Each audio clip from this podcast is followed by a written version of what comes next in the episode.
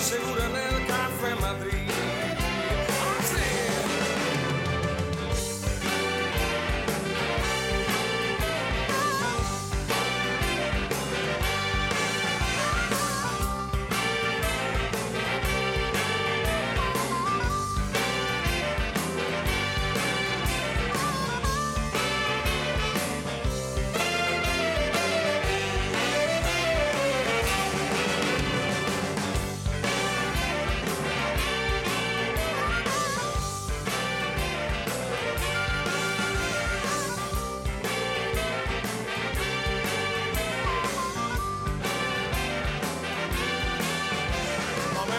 en mi casa, estoy seguro en el Café Madrid.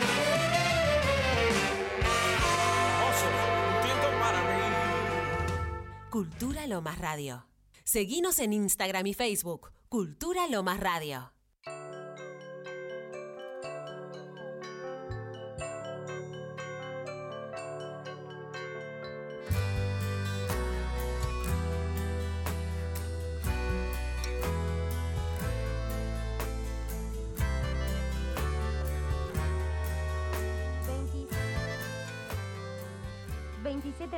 Pasan de las 3 de la tarde, seguimos en este primer aniversario de Cultura Más Radio y para cerrar, por supuesto que queríamos charlar con Matías Gasparrini, nuestro secretario de Cultura y Educación, quien fue por supuesto el gestor de todo esto y como dijimos hoy temprano, poner una radio en plena pandemia para estar más cerca de todos los vecinos y las vecinas de Lomas, de los artistas locales y un montón de cosas que fueron sucediendo después. Así que nos parecía súper importante tenerlo acá Sí. para que él nos cuente cómo lo vivió él. Hola, buenas tardes. Una alegría inmensa estar acá hoy cumpliendo el primer año de vida de esta radio, que si bien fue impulsada por una política pública de Martín, que estaba buscando alternativas para estar cada vez más cerca de los vecinos, y también muy importante para nosotros en la política cultural, de poder brindar un espacio más a los artistas lomenses para poder potenciar y profundizar todo lo que hacen. Estamos convencidos que hay un gran trabajo de cada uno de los artistas y que el Estado tiene que estar para brindar eh, esas herramientas y para que todos los artistas puedan ser parte de una programación que está llena de novedades. Después, bueno, felicitarlos por el gran trabajo, si bien una política pública donde pudimos construir la radio, donde se pudieron conseguir los equipamientos, después nos encontramos con un gran equipo que día a día está potenciando la radio aún más y bueno, como, como conductor de este proyecto estamos muy contentos por el laburo que vienen haciendo. Así que felicitaciones primero por este, por este primer año y feliz cumpleaños. Falta la torta. Es verdad. Te agradecemos mucho, Mati, por la presencia y yo quería arrancar preguntándote, después de ya nueve años de gestión, ¿cómo te sentís con todo lo que pasó y con todo lo que viene? Bueno, primero me siento más viejo, pero con más energía. Eh, después, eh, contento porque siempre tuvimos la posibilidad, hace algunos años atrás, con, con mi amigo Alberto Ibarra, arrancar esta, esta aventura donde, donde soñábamos en democratizar el acceso a la cultura, porque no pasaba, donde soñábamos tener un teatro porque no había, donde soñábamos tener muchos puntos culturales en diferentes puntos del partido Loma de Zamora y no había, donde era un municipio que había talleres culturales que estaban distribuidos por distintas zonas de Loma de Zamora, pero no había ningún tipo de, síntesis ni, tampoco de análisis de lo que pasaba. Había un taller en- que nosotros siempre nos preguntábamos con Alberto en la ciento de miles almuerzo que vivimos juntos, decíamos, ¿dónde están? ¿Qué es lo que pasa? ¿Qué pibe se, se, se suma? ¿Qué pibe no se suma? No había ningún, ningún tipo de, de informe ni, ni de ninguna dinámica. Y después nos encontramos que trabajando, militando, porque tomamos a la política como una herramienta de transformación social, que empezamos a, a querer agarrar terreno, no por el simple hecho de querer generar poder por el poder mismo, sino queríamos generar poder, poder para poder eh, volcar nuestros pensamientos, nuestros sueños y nuestra propia impronta a una gestión, y ahí arrancamos, poniendo nuestra propia impronta, sugiriendo y armando proyectos para Martín, primero democratiz- democratizando el acceso a la cultura en diferentes barrios de Loma de Zamora, siempre poner las herramientas que tiene el barrio, porque también se venía diciendo que, el- que los municipios y que el Estado llevaba la cultura al barrio, y es lo primero que tuvimos que, que poner en valor con Alberto y lo primero que tuvimos que charlar con el barrio y con la política. La política y la cultura ya está en cada barrio, nosotros lo que fuimos es a potenciar esa cultura que está en cada barrio. Y ahí empezamos a soñar con el Teatro del Municipio, con las fiestas populares en la Plaza Ligera, que al principio venían 20 personas, después qui- eh, 50, después 100, después 500, y después nos encontramos con un 25 de mayo, explota el proyecto de fiestas populares con 5.000 personas, con todos artistas locales. Y eso es lo que siempre ponemos de ejemplo cuando hablamos de cultura y de proyectos, y cuando hablamos de actividades y proyectos. Lo de la Plaza Ligera es un ejemplo fundamental de lo que es eh, trabajar en el día a día y trabajar con un horizonte apuntando a un proyecto. Hemos hecho la Plaza de Lomas con Alberto con dos parejas de folclore y a veces quizás ni una pareja y éramos solo escuchando con un radio grabador o un equipo de sonido que si movía los cables se cortaba la música. Pero éramos fieles al proyecto y estábamos convencidos que por ahí iba. Y hoy, ahora no por la pandemia, pero nos encontramos que trabajar fuertemente con un proyecto y con un equipo colectivo da resultados y hoy orgulloso de todo eso, contento, pero siempre pensando eh, de cara a lo que viene y, de cara a lo que viene es eh, armar proyectos colectivos más que nunca, en donde el Estado, los artistas independientes, la cultura independiente y lo privado tienen que ir de la mano para poder salir de esta crisis mundial que generó la pandemia y que estamos viviendo hoy en día. De cara a lo que viene, creo que por ahí va, va a estar el asunto, en lo colectivo y en poner todas las herramientas del Estado a disposición de todos los vecinos y vecinas y en nuestro caso en los artistas. Como lo hicieron siempre. Así es. Preguntarte en pocas palabras cómo describís la cultura. ¿Qué es la cultura para vos?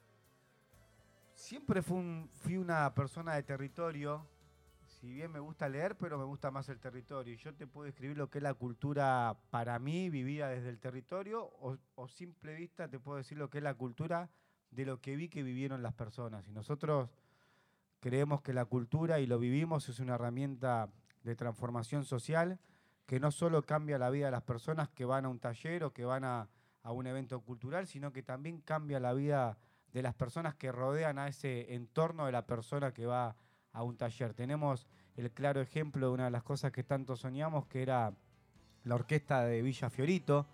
Antes de asumir y, teníamos algunos años menos, allá 18, 19 años, nos intercambiábamos unos mensajes con mi amigo Otermín y me mostraba una orquestas escuelas de Brasil, de, allá de San Pablo, y nosotros veíamos eso como algo que era muy lejano. Después lo vimos acá en Loma de Zamora y lo vimos en Fiorito.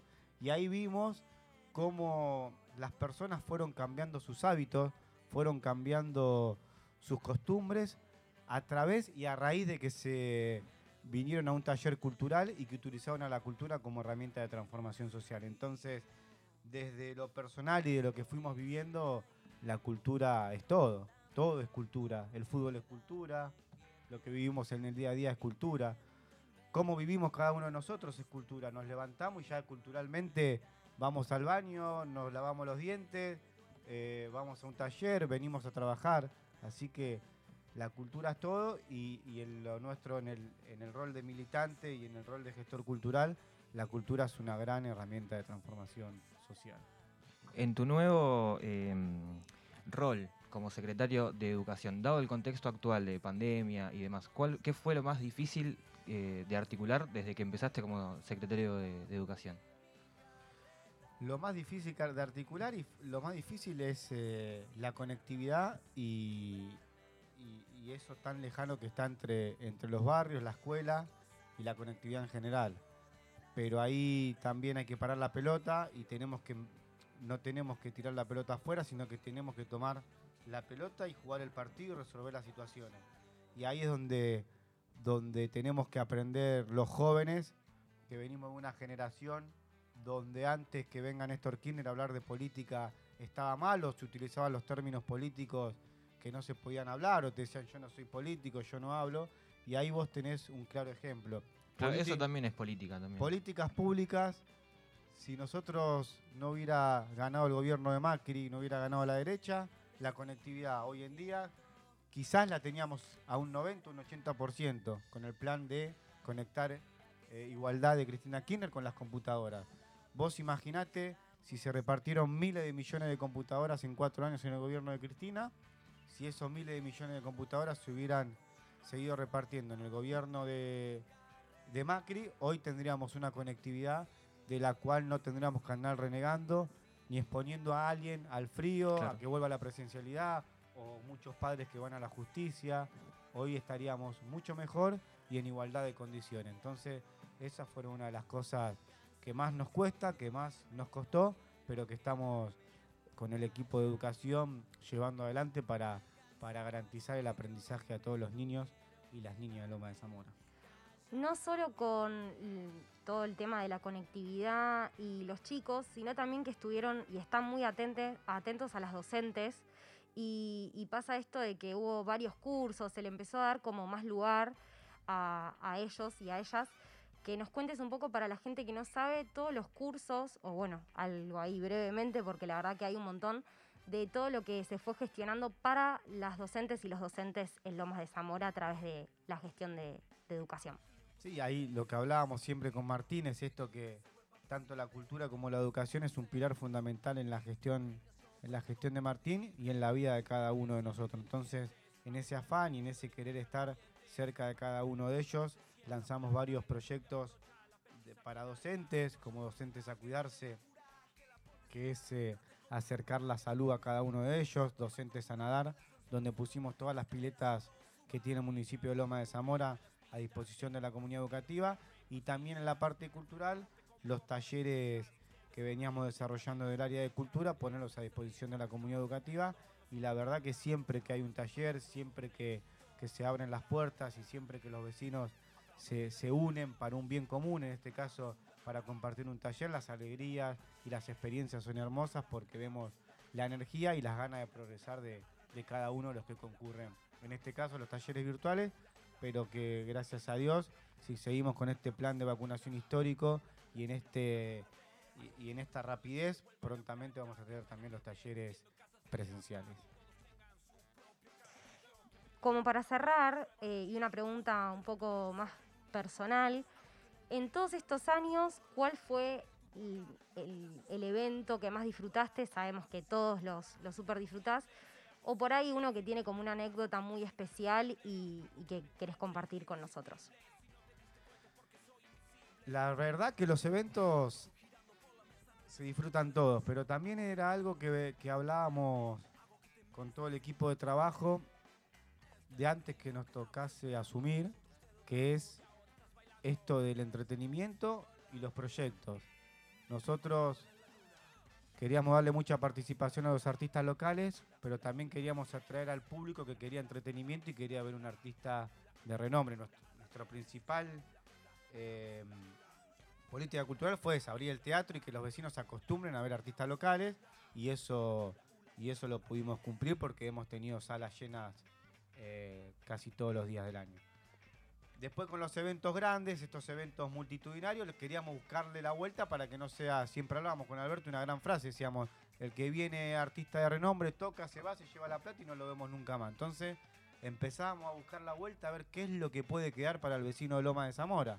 Entonces pensábamos, pensábamos de acá, de allá y le encontramos la vuelta.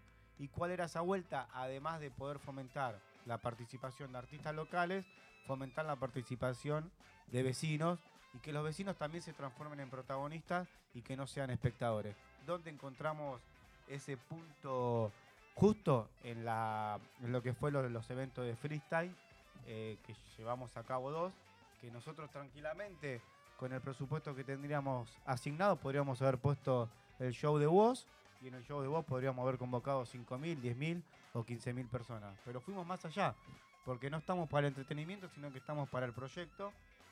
Y armamos la liga de freestyle local, donde todos los vecinos y vecinas de Loma de Zamora que estaban con el género podían competir entre sí mismos para desde luego poder competir con los artistas de renombre. Y bueno, y ahí arrancamos con la Liga de Freestyle, en la Plaza de Lomas, en el Parque Finky, en Lavallol, en Banfield, en Turdera, y competían los, los vecinos y los que ganaban ahí competían con los de renombre. Y la anécdota y la, la anécdota y también el, el disfrute que tiene uno, ¿no? Decir lo que uno piensa, después lo ejecutamos, después funciona, es que en una de las competencias vino a, a competir Tiago, un Sí. vecino acá de Loma de, de Monte Grande, que Tiago cuando vino tenía 5.000 seguidores. Hablo de seguidores no por la cuantificación, sino para que tomemos la magnitud de lo que son, eh, de lo que se puede hacer con políticas públicas, ¿no? Si bien reconocemos el talento de Tiago y, y sabemos de todo lo que es, el Estado hoy estuvo presente y el Estado puso una herramienta. ¿Cuál es la herramienta? La herramienta de la participación y la herramienta de que si él competía y ganaba, podía ir a competir con un artista de renombre.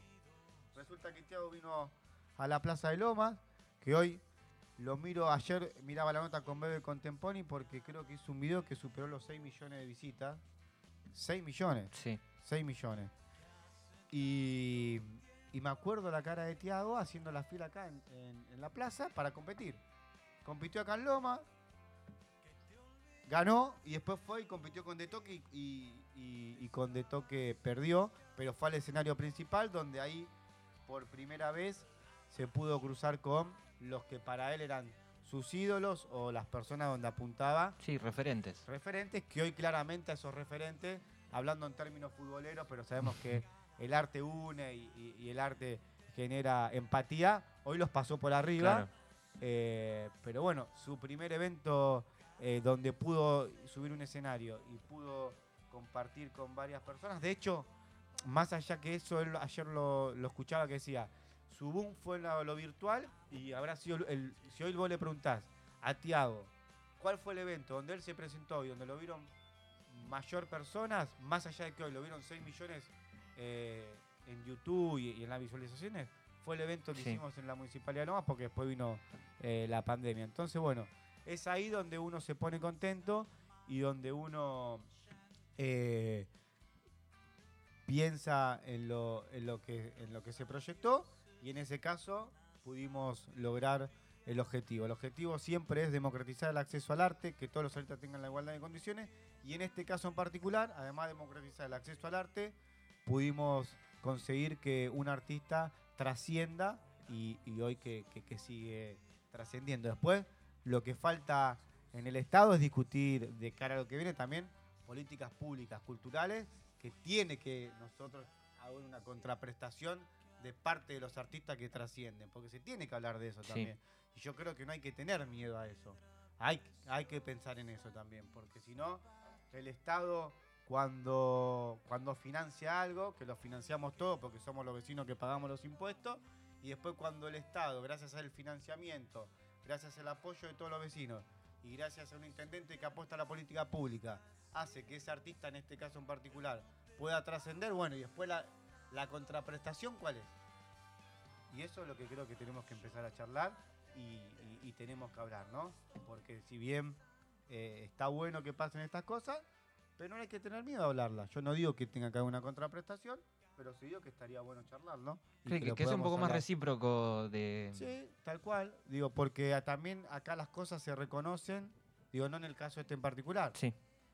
Porque uno puede decir, bueno, pero si el Estado, la plata, está bien, pero hay una política pública atrás de todo eso. Antes no pasaba, ahora pasa.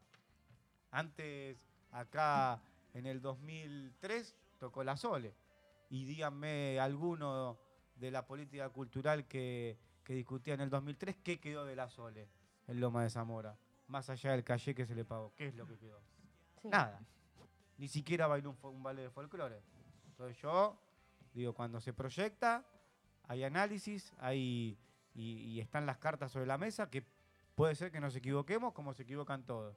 Pero en la cultura hay que dar la, discusión porque todos tienen que ser parte y, todos tienen que tener la posibilidad de que, el Estado le pague una mano para poder trascender o, poder presentarse o poder eh, difundir su arte que tanto hacen los artistas. Reinventarse una y mil veces Sí. eh, en, estos, en estos años. Eh, me parece ya desde una opinión personal que está buenísimo poder replantearse y bueno, si hasta acá llegamos con esto y nos fue bien, no quedarse con eso y buscarle otra vuelta, que creo que es lo que pasa desde que, desde que empezamos acá, o por lo menos desde que yo empecé acá. Eh, y destacar también que siempre nos sentimos súper cómodos y con mucha libertad eh, al ser un medio de comunicación de expresar lo que siempre queremos sin ningún tipo de, de limitaciones y agradecerte por la confianza y bueno por el espacio que era algo nuevo, era muy difícil, no sabíamos qué, qué iba a pasar, cómo se iba a tomar todo. Eh, salió bien, por suerte, eh, si lo decís vos. Eh, y bueno, nada, agradecerte que hayas podido estar hoy. Nos parecía muy importante cerrar con, con una charla con, con vos, Mati, que, que no la pudimos tener antes. Eh, y bueno, que este año aparte estuviste recontra remila full. Felicitarte por todo lo que estás haciendo y bueno, que sigan todos los éxitos del mundo para vos y para todo Lomas, por supuesto. Sí, creo que de eso se trata. Hay que seguir reinventándonos, hay que seguir pensando políticas culturales a futuro y principalmente lo que hay que hacer es seguir abriendo las puertas. Seguir abriendo las puertas porque nos toca estar en un lugar donde no somos un, producto privado, sino que le debemos todo a los vecinos de Loma de Zamora, en especial lo que nos toca en la educación y la cultura y siempre lo importante es eso, lo importante es tener la diversidad y, y darle la posibilidad a todos por igual y que después sí buscar esos artistas que quieran eh, tener las herramientas del Estado y ponerlas a disposición. Como yo siempre digo, y, también esto para que los más jóvenes estudien, se capaciten, eh, vayan a encuentros. eh, la política cultural eh, no es ser un buen artista o, es ser una personalidad destacada de la cultura, sino te- estaría en Cultura de Nación Charlie García o, algún artista y, lo manejaría mejor. Aparte, yo siempre hablo con la historia y con lo que pasa. Cuando lo manejaron los artistas no siempre funcionaron bien los lugares que fueron eh, de, de carácter político. Lo que quiero decir con esto es que lo que tenemos que hacer es estudiar, capacitarnos y siempre tener en cuenta que los principales exponentes y los principales privilegiados o los, o los principales conductores de una gestión cultural son los artistas. Lo que tenemos que hacer los gestores es poner las herramientas a disposición y bajo ningún punto de vista competir con ninguno de ellos, sino ser serviciales porque eso es lo que somos. Somos servidores públicos y eso es lo que tenemos que hacer. Brindarle herramientas para que los artistas se sientan cómodos. Artistas buenos hay en todos lados. Artistas buenos tenemos en todos lados. Lo que tenemos que hacer nosotros es acercar la logística, poner todo a disposición para que ellos estén cómodos y dejarlo fluir. Lo mismo pasa cuando traen proyectos. Hay que escuchar a todo el mundo, hay que recibir todos los proyectos. Las ideas las traen los artistas y el Estado lo que tiene que hacer es poner las herramientas. Así que con, esa, co- co- con, esas pequeñas cositas vamos a seguir logrando una, una gestión exitosa o, o una gestión, al menos que es lo que nos interesa, que sea Que bien abierta, que trascienda y, y que todos tengan la posibilidad. Después sí, hacer política, porque estamos convencidos que el proyecto de Martín es el mejor proyecto cultural, porque es el proyecto donde más se ha invertido en políticas públicas culturales. De hecho, estamos acá en el Teatro del Municipio, uno de los primeros municipios que tuvo teatro del municipio, teatro municipal, y hoy vemos con el teatro de municipal cómo le pudimos abrir las puertas a muchísimos artistas y que eso le, le ha servido a ellos también para poder seguir creciendo. Así que agradecerles, felicitarlos y a no quedarse y a seguir avanzando, que, de eso se trata. Loma de Zamora es una ciudad cultural, Loma de Zamora tiene mucha historia propia, muchos centros culturales independientes, muchos teatros independientes, entonces ahí los esfuerzos y la seriedad de la cual nos tenemos que mover tiene que ser doblemente eficaz porque no podemos fallar donde estamos eh, compartiendo, donde estamos gestionando con teatros independientes que tienen más de 30, 40 años. Hay un camino que ya recorrieron varios de los que venían atrás nuestro. Ahora nosotros como jóvenes pongamos en valor todo lo que hicieron y miremos para adelante. Muchas gracias. No sé si quieres agregar algo No, más. ya la verdad que me parece que ya está todo dicho. Estuvo charlando con nosotros y cerrando este primer aniversario de Cultura Lo Más Radio, nuestro secretario de Cultura y Educación, Matías Gasparrini. Muchas gracias, Gracias, por Mati. la charla. Gracias.